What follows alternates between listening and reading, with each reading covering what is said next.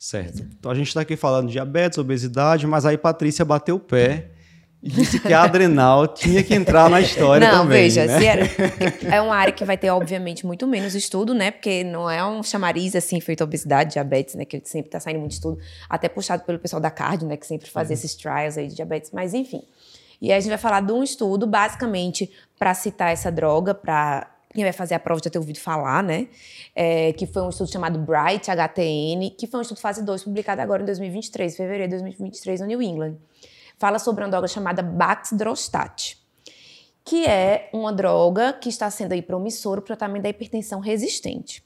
Então, veja, é, no tratamento da hipertensão resistente, quando a gente vai estudar, a gente sempre vê o paciente usando três drogas, sendo pelo menos uma delas um diurético. Então, eram esses os pacientes que foram estudados. E geralmente a quarta droga, quando você lê os consensos aí de cardio, é a espironolactona. Ok. Só que o problema da espironolactona são os efeitos colaterais. Porque ela não é uma coisa seletiva, ela acaba atuando ali, é, atuando com os efeitos colaterais por, por, ter aquela questão de diminuir hormônios, principalmente no, no, no sexo masculino. Então, alteração de libido, ginecomastia, a gente não tem a plerenona, que seria mais específico. Então, tem toda essa questão. Aí foram desenvolver essa molécula, Baxdrostat, que vai ser o antagonista da aldosterona sintetase, da última etapa lá na esteroidogênese adrenal da produção da aldosterona. É, o problema das outras drogas anteriores a essa é que essa enzima aldosterona sintetase parece muito com a 11-hidroxilase, elas têm muita homologia. Então, sempre que você fazia esse antagonismo, você é, acabava diminuindo também a produção de cortisol. Então, e aí dava um sintoma, poderia até dar sintomas parecidos com a hiperplasia adrenal congênita por deficiência de 11 hidroxilase. E aí é tanto que aí puxando essa história, é, chama Baxdrostat e tem o Osilodrostat, que é uma medicação nada a ver para hipertensão resistente, mas que é usada para o tratamento do hipercortisolismo uhum. na síndrome de Cushing. Ela vai inibir justamente essas, essas vias finais é, da 11-hidroxilase, dando um quadro clínico muito típico de, de deficiência de 11-hidroxilase. Então, aumenta os precursores ali de androgênicos e diminui a produção de cortisol.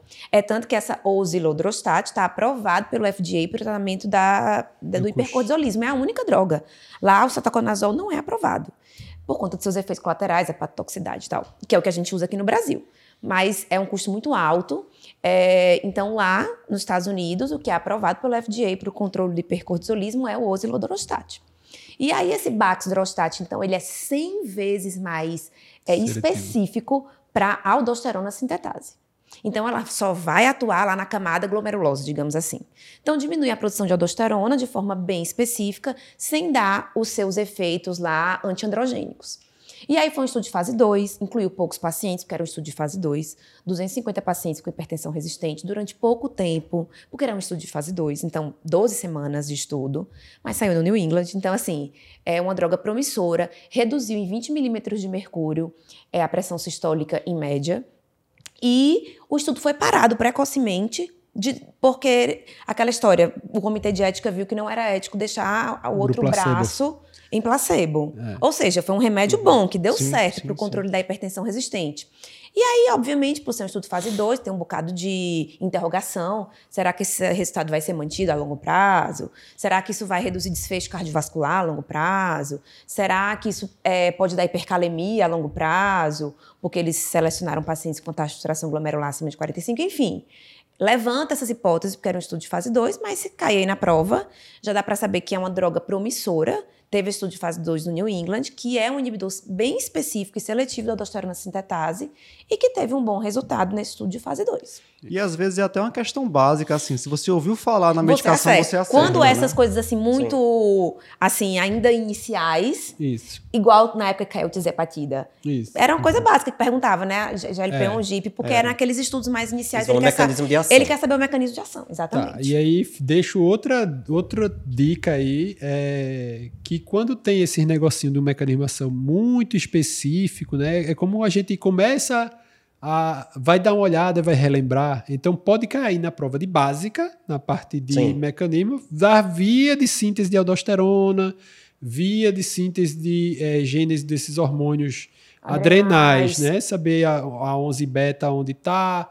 a, a hidroxilase, ou a aldosterona sintase onde está, e aí você ter essa diferençazinha do, das vias de síntese, né? Acho que é uma, uma boa é, dar uma, uma, é uma checadinha, boa, né? junta as duas coisas, né? Não Isso. fica perguntar por perguntar, é, né? Per não tem um assunto para perguntar sobre a droga, Isso. porque ainda é uma coisa muito inicial, vou perguntar sobre a via de síntese, pum.